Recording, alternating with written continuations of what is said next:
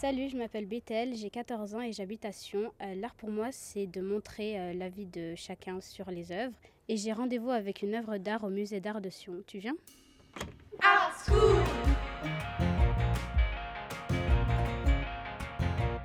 Bonjour. Bonjour, bienvenue. J'ai rendez-vous avec l'œuvre qui s'appelle Fujisan de Corinne Vionnet. Où se trouve-t-elle? Vous la trouverez à la salle 17 du musée d'art, tout en haut de l'escalier du deuxième bâtiment. Bonne visite.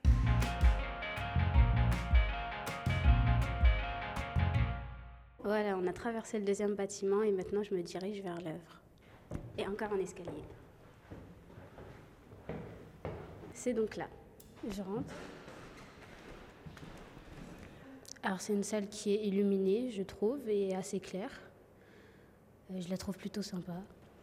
Alors je crois que j'ai repéré l'œuvre. Donc euh, je vois euh, une ville, je dirais, euh, des habitations, une montagne. Le ciel est bleu, donc je dirais que c'est la journée. C'est assez illuminé, mais sombre au niveau du village. Il y a notamment quelques végétations, des arbres et un rocher un peu transparent, on va dire. Donc je trouve l'image très belle, personnellement, parce que c'est beau à voir euh, les effets invisibles comme ça. Euh, je dirais des effets d'illusion un peu.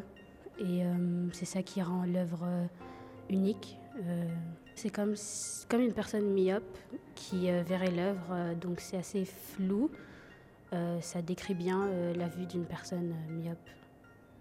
Alors la chose qu'on voit le plus, c'est la montagne euh, avec euh, de la neige euh, dessus. Euh, si on s'approche, on voit un peu plus en détail euh, les, les arbres et euh, notamment le rocher sur le côté qu'on voit un peu moins en reculant. On voit un peu plus le derrière du village, donc tout au fond, ce qui est proche de la montagne. Ce n'est pas une peinture. Et en s'approchant, je dirais plus que la montagne, on dirait un volcan. Mais avec le blanc dessus, je ne sais pas pourquoi, pourquoi le blanc si c'est un volcan. Alors je vais lire euh, la fiche technique. Cette œuvre a été réalisée en 2007. C'est une photographie et ses dimensions sont de 90 sur 120 cm. Et c'est une œuvre qui s'appelle euh, Fujisan de Corinne Vionnet. J'ai des questions pour l'artiste qui sont le titre euh, Fujisan me fait penser à un nom asiatique. Et donc euh, l'œuvre euh, me dit euh, apparemment que c'est un village euh, qui fait partie d'un pays asiatique. Est-ce que c'est le cas? Euh, Pourquoi cet effet d'illusion euh, flou?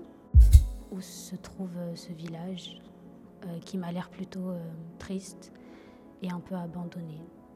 J'ai l'impression que c'est des images superposées euh, qui sont euh, du coup euh, quelques-unes sont floutées euh, l'une par- par-dessus l'autre. Est-ce que vous avez pris cette photo ou vous l'avez euh, cherchée sur internet ou euh, c'est une photo d'un voyage que vous avez fait, que vous avez apprécié ou euh, un endroit qui vous tient à cœur particulièrement? Qu'est-ce que vous avez voulu nous montrer de ces images? Est-ce que vous avez voulu nous apprendre quelque chose?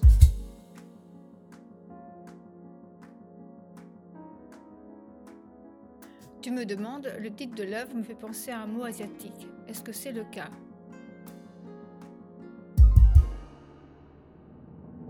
Fujisan signifie en japonais le mont Fuji, qui se trouve au Japon. Donc bel et bien ce titre est asiatique, comme tu disais. J'ai longtemps pensé que San, qui est ajouté à Fuji, Fujisan, euh, est honorifique comme pour personnaliser cette montagne.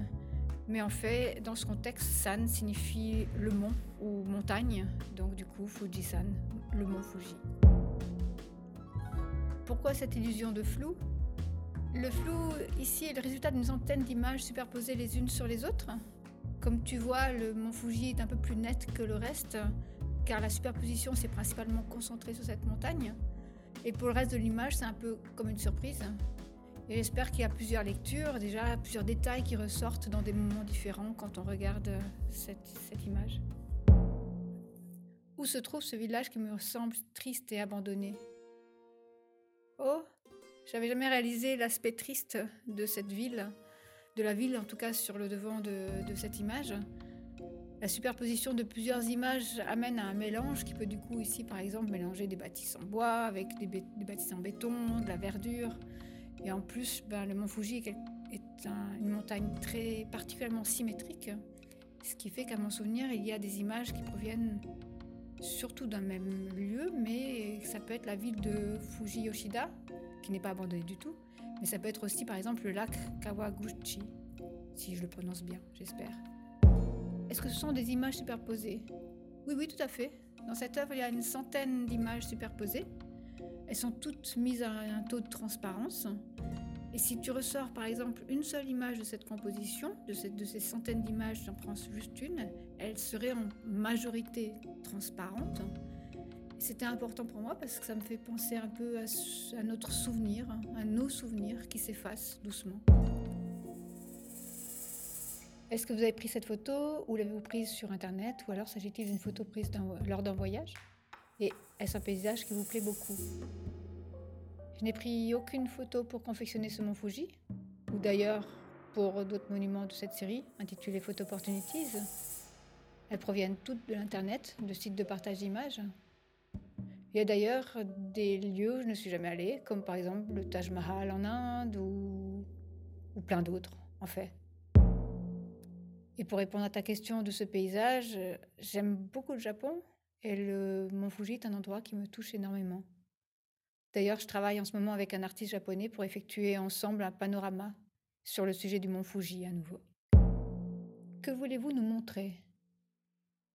Euh, Pour essayer de résumer, l'idée de récolter des images de l'Internet et d'en faire cette composition, comme ici avec le Fujisan, c'est de souligner le pouvoir de l'image ainsi que notre comportement avec la photo. Ce besoin de prendre des photos et de les partager sur les réseaux sociaux. Ici, je prends comme exemple des lieux ou monuments connus. Quand on voyage par exemple à Paris, on va voir la tour Eiffel et on prend une photo. C'est partie du rituel. Et ces images, euh, ces photos sont finalement assez uniformes et correspondent à ce que tout le monde connaît, connaît déjà.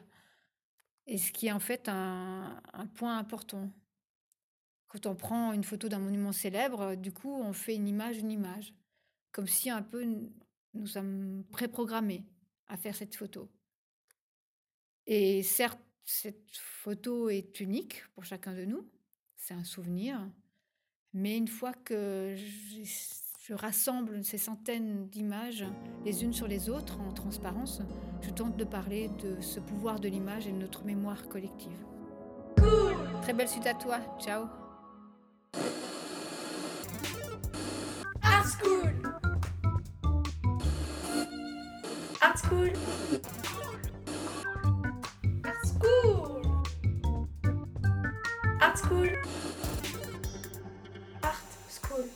Art School. Autrement dit, Art is Cool. C'est un rendez-vous avec une œuvre d'art contemporain suisse, regardée, expertisée et questionnée par des jeunes gens, auxquels répond à sa façon l'artiste qui a réalisé l'œuvre. C'est simple, non? Cool Aujourd'hui, il a été question de Fujisan de Corinne Vionnet, examiné par le regard curieux et expert de Bethel. Salut Ne manquez pas d'aller découvrir en vrai l'œuvre dont il était question au Musée d'art du Valais à Sion et collectionnez l'art contemporain avec vos oreilles. Retrouvez-nous presque chaque semaine pour compléter votre collection avec un nouveau focus sur une œuvre récente d'un ou d'une artiste suisse. Vous trouverez les portraits des jeunes aficionados et aficionadas d'art contemporain, les mini-bios des artistes interviewés, ainsi que les photos des œuvres sur le site www.artschoolonunmot.ch.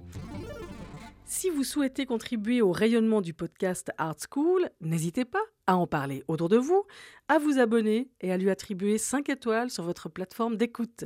Vous pouvez aussi nous suivre sur Instagram sur le compte young underscore pods. Le podcast Art School est réalisé et diffusé grâce au précieux soutien de la Loterie Romande, de Pro Helvetia, de la Fondation Gandur pour la jeunesse, de la Fondation Ernst Gunner, de la Fondation Hurtli, de la Fondation Sando et du Pourcent culturel Migros avec les voix de Florence Grivel pour la version en français et de Stéphane Kiburtz pour la version en allemand. Musique et habillage sonore par Christophe Gonnet. C'est une production Young Pods. Young Pods.